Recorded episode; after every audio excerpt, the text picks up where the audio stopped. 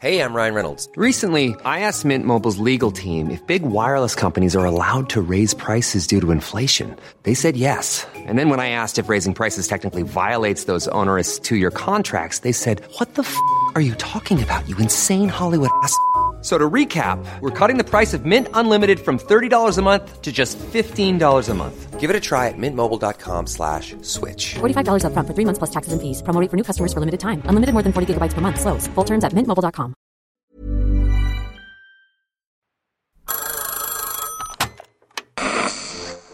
Hola. Hola. Hola, hola. ¿Estás ahí?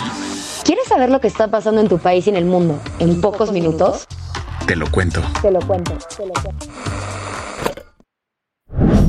Hoy es jueves 20 de octubre de 2022 y estas son las principales noticias del día. Te lo cuento. El Estado mexicano reconoció su responsabilidad en el asesinato de Digna Ochoa y le pidió disculpas a sus familiares a 21 años de su muerte. Ofrezco una disculpa pública a Digna y a su familia porque el Estado mexicano no pudo garantizar su seguridad y su integridad personal. Así lo dijo en nombre del Estado mexicano el subsecretario de Derechos Humanos de la Secretaría de Gobernación, Alejandro Encinas, en un evento celebrado en el Centro Cultural Los Pinos a 21 años del asesinato de la abogada y activista Digna Ochoa y Plácido. El 19 de octubre de 2001, Digna Ochoa fue encontrada sin vida en las oficinas del Centro PROD, en la colonia Roma de la Ciudad de México. Ahí trabajaba defendiendo a víctimas en casos gravísimos de violaciones a los derechos humanos. Por ejemplo, acompañó legalmente a la masacre de Aguas Blancas, donde la Policía Estatal guerrerense asesinó a 17 campesinos. También defendió a Rodolfo Montiel y Teodoro Cabrera, dos defensores ambientales que fueron torturados por el ejército mexicano. Digna Ochoa recibió muchísimas amenazas por su trabajo e incluso la secuestraron en dos ocasiones, por lo que pidió la protección de las autoridades, pero nadie le escuchó y tuvo que exiliarse un rato en Washington. Poco después regresó a la Ciudad de México, donde fue asesinada a los pocos meses. La investigación de las autoridades mexicanas fue un chiste y la Procuraduría al final estableció que no había sido un asesinato, sino un suicidio simulado. Por ello, sus familiares llevaron el caso hasta la Corte Interamericana de Derechos Humanos. ¿Usted me está diciendo que una persona que se va a suicidar se pone guantes? ¿Es, es eso lo que usted está diciendo? Escuchaste a la jueza Elisa Bedodio Benito de la Corte Interamericana cuestionar el testigo del Ministerio Público de México sobre una de las tantas irregularidades del caso. Al final, la Corte falló en contra de México tras descubrir inconsistencias en el manejo de la escena del crimen y en la necropsia. Así que sí, lo que pasó ayer en Los Pinos es muy importante, pues el subsecretario de Derechos Humanos de la Secretaría de Gobernación Mexicana, Alejandro Encinas, se comprometió a aclarar lo sucedido y a dar con los responsables del asesinato de Digna Ochoa. Si la justicia existe, tiene que ser para todos, tarde o temprano. ¿Qué más hay? Vladimir Putin impuso la ley marcial en las cuatro regiones ucranianas que anexionó ilegalmente hace menos de un mes a través de referéndums. Nos despertamos brava. Así le dijeron a Vladimir Putin. Y es que el líder ruso mandó imponer la ley marcial de Donetsk, Lugansk, Kherson y Zaporilla, las cuatro regiones del este de Ucrania que anexionó ilegalmente hace unas semanas. Además, el presidente ruso le pidió a su Consejo de Seguridad que le eche más ganitas para proteger a Crimea, la península ucraniana que se robó de forma ilegal, pero en 2014.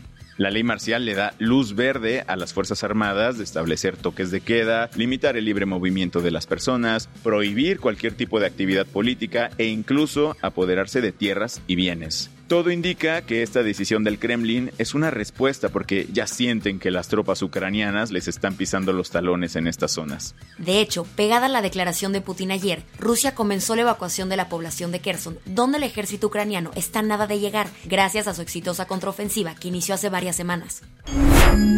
Las que tienes que saber. La secretaria de Seguridad del Gobierno de México, Rosa Isela Rodríguez, armó un road trip ayer hasta el Senado para una comparecencia. Como esos viajecitos no se disfrutan en solitario, estuvo muy bien acompañada de los secretarios de Defensa y Marina. Eso sí, ellos iban por diversión porque desde el martes habían cancelado su comparecencia y le aclararon a los senadores que no iban a responder ninguna pregunta. Ya entrados en materia, Rosa Isela dijo que la paz no es cuestión de un partido o del gobierno, sino que es una chamba de todos. Además, remató diciendo que México está destinado a la paz. Ay, destino, lléganos ya. Por si faltaban motivos para dudar que Liz Truss está cada vez más cerca de tirar la toalla como primera ministra del Reino Unido, ayer su mano derecha dijo chao chao. La ministra de Interior, Seula Braverman, renunció a su cargo dejando muy claro que no le late para nada el camino que está tomando el gobierno. Braverman es la segunda integrante del gabinete en irse en menos de una semana y solo nos queda esperar a ver si alguien más le sigue la onda.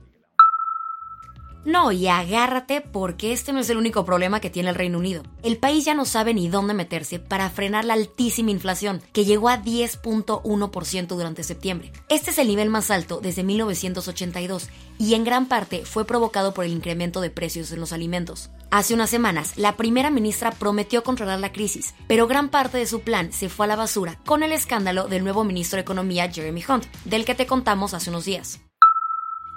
El presidente de Indonesia, Joko Widodo, anunció la demolición del estadio Kanjuruhan tras el desastre mortal a inicios del mes. Por si no recuerdas, el primero de octubre, más de 130 aficionados murieron en una estampida humana en este mismo estadio durante un partido de fútbol. La decisión se acordó tras una reunión con la FIFA ayer, y es que Indonesia va a recibir la Copa Mundial Sub-20 masculina el próximo año por lo que el organismo fue súper insistente para revisar las medidas de seguridad del torneo. La del vaso medio lleno. El dólar estadounidense está dando un paso más a favor de la inclusión al incorporar a Anna May Wong, la famosísima actriz de Hollywood del siglo XX, que fue una de las voces más activas en contra de la discriminación de las personas de origen asiático. Ella se convertirá, a partir de lunes, en la primera estadounidense de origen asiático en aparecer en la moneda nacional. Su cara se imprimirá en los quarters, la moneda de 25 centavos.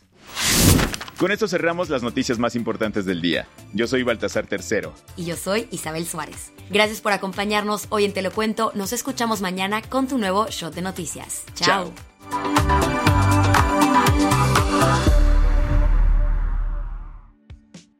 Este noticiero es una colaboración entre Te lo cuento y Dudas Media. El guion de este episodio estuvo a cargo de Aisha Al-Yanabi y Ana Ceseña. La dirección de contenido es de Sebastián Erdmenger. Francis Peña es la directora creativa y el diseño de sonido está a cargo de Alfredo Cruz. Si quieres estar al día, nos encuentras como arroba te lo cuento en Instagram, TikTok, Snapchat y Twitter. Hi, I'm Daniel, founder of Pretty Litter. Did you know cats tend to hide symptoms of sickness and pain? I learned this the hard way after losing my cat, Gingy. So I created Pretty Litter, a health monitoring litter that helps detect early signs of illness by changing colors, saving you money and potentially your cat's life. Pretty Litter is veterinarian developed, and it's the easiest way to keep tabs on your fur baby's health right at home. Go to prettylitter.com and use code ACAST for 20% off your first order and a free cat toy. Terms and conditions apply. See site for details.